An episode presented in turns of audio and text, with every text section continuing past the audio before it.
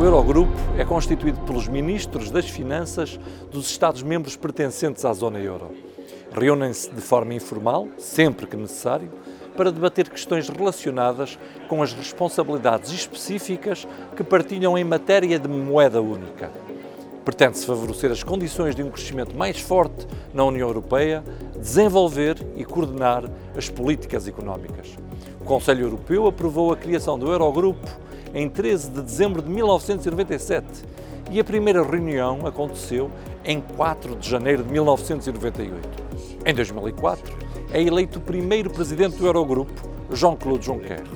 Só no ano 2009, com o protocolo número 14 do Tratado de Lisboa, é que o Eurogrupo é formalizado.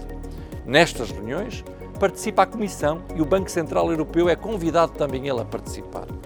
Embora as discussões das reuniões sejam confidenciais, no final são realizadas conferências de imprensa para informar o público sobre o resultado geral da reunião.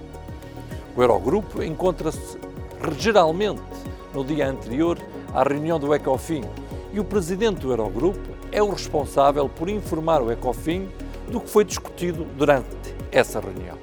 O presidente do Eurogrupo é eleito por dois anos e meio por maioria desses Estados-membros.